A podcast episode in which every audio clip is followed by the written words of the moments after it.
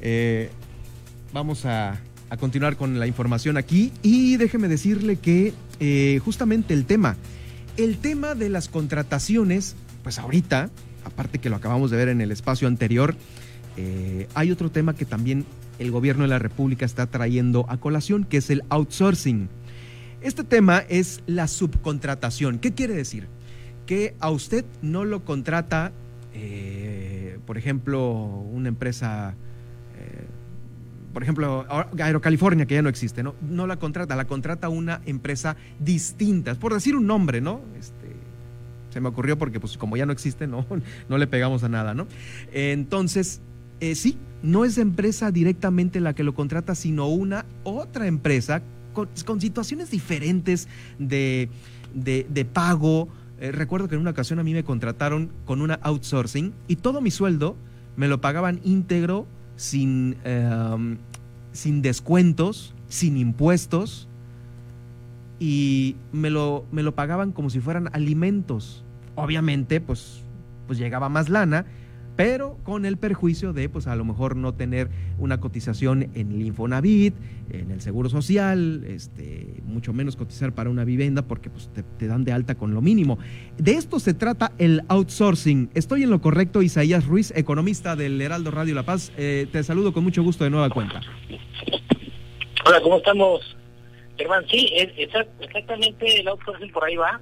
Y bueno, el presidente López Obrador nos acaba de presentar una reforma y te voy a decir algo porque me, preocupa mucho por una cuestión. No sé si viste el dato del INEGI con respecto al desempleo. No lo tengo en la mano. Mira, el, el de hoy se informó que el desempleo creció en el tercer trimestre de 2.800.000 personas quedaron de desempleo en México, que son como 622.000 más que el año pasado en el mismo tiempo. Esta reforma que nos pone este López Obrador con respecto a outsourcing para que la gente nos entienda en casa qué impacto tiene. Eh, para empezar, prohíbe la subcontratación de personal, que es eso que, que, mencionabas, que es cuando una empresa contrata a otra para que realice ciertos trabajos. Bueno, eso queda queda ya, digamos, este eh, prohibido. Se permite solo la prestación de servicios especializados, eh, siempre y cuando lo que se ofrezca de servicio no tenga que ver con el giro principal de la empresa que contrata. Otra cosa que es importante, las empresas a la prestación del servicio especializado, si el, la empresa que subcontrató para que te brindas el servicio no está cumpliendo con las obligaciones, yo automáticamente me vuelvo un responsable solidario. Eh, las empresas deben de estar autorizadas por la Secretaría del Trabajo y Previsión Social. Cada tres años renovarán este contrato.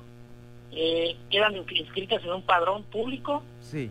Eh, se permite agencias de colocación pueden capacitar a la gente para que se coloquen en el trabajo, pero no pueden fungir como patrones de ellos. Y si violan las empresas estas este, nuevas, eh, digamos, disposiciones, las multas oscilan entre 173 mil pesos a 4 millones. Así que imagínate la situación. Eh, esto se hace porque se calcula, o bueno, el gobierno tiene un cálculo por ahí de que hay una evasión fiscal producto de, este tipo de prácticas. Y de alguna manera ellos manejan que hay cerca de 20 millones de pesos que estima el gobierno federal está evadiendo el impuesto, esas utilizan el outsourcing como un mecanismo para realizar ciertas operaciones. Dicho sea de paso, el outsourcing es muy importante para empresas, para mí lo ha manejado, con Camilo lo ha manejado con esto de la reforma, porque les permiten disminuir hasta un 50% los costos eh, con respecto a, digamos, operar ellos normalmente. ¿Cómo eh, esta situación del outsourcing, pues, como que se ha abusado de esto y desde tu particular punto de vista y análisis podemos decir que sí está con esta reforma el gobierno eh, como poniendo en orden esta figura. Está poniendo en orden la figura, pero hay un problema que yo veo, Germán, desde mi punto de vista. Creo que debió de haber platicado un poco más con la, digamos, con la Coparmex, con la Concamín, eh, debe ser una reforma que debía regular, pero no prohibir. Desde mi punto de vista coincido yo con Coparmet, con Gustavo de Hoyos, eh, porque está incumpliendo el presidente el compromiso que, que hizo que siempre iba a haber un consenso con la iniciativa privada y aquí yo no lo siento así, lo siento más bien como una imposición.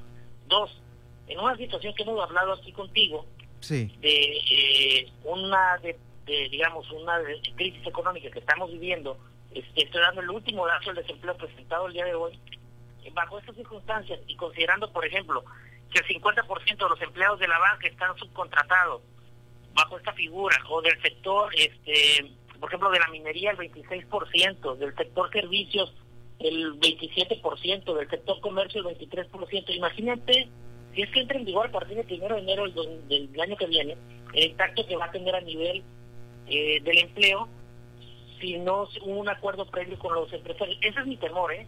siendo así muy, muy concreto. claro, claro. Creo que está bien regular, creo que está bien evitar la evasión fiscal, creo también que está bien, eh, digamos, velar por los derechos de los trabajadores, pero de, otra manera, a mi juicio, porque creo que la situación y el momento histórico que estamos viviendo no es como para poner en riesgo, en, digamos, o en telejuicio a los empresarios cuando no ha habido ningún otro tipo de apoyo hacia ellos para preservar el empleo.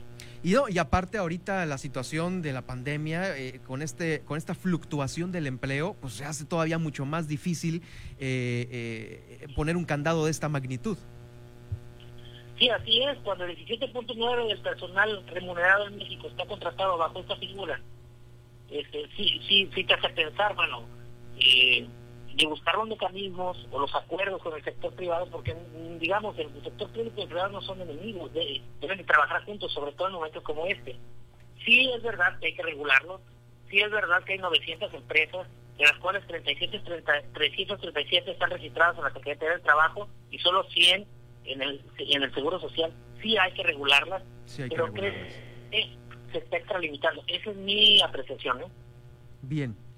Bien, por supuesto. Pues ahí está. Muchísimas gracias por este, por este dato del outsourcing. Vamos a seguir de cerca, pues cómo se va desenvolviendo esto y qué es lo que opinan, pues ahora sí que todos los contratantes y también, cómo no, pues los, los beneficiados o afectados, ¿no? Porque también, pues bajan mucho eh, los derechos eh, que ellos tienen frente a instituciones como el Infonavit, este, todo esto, ¿no? El seguro social. Por supuesto, va, a modificar las leyes del trabajo, el Seguro Social, Infonavit, IVA, ICR y el Código Fiscal de la Federación. Con eso estamos totalmente de acuerdo. Necesita reformarse. Necesita Pero creo que el mecanismo vuelve a ser, digamos, este, como errático, ¿no? No me parece correcto. Claro. Bueno, pues ahí está. Muchísimas gracias, Isaías, por este pequeño análisis sobre el outsourcing. Eh, eh Isaías Ruiz, el economista aquí de El Heraldo Radio. Gracias. No, a ti, Fernando. Hasta luego, muy buenas tardes. Pues ahí está la situación. En fin, pues sí, es que, este, bueno, tanto las decisiones de gobierno como eh, cómo se está comportando el, pues ahora sí que el mercado laboral está como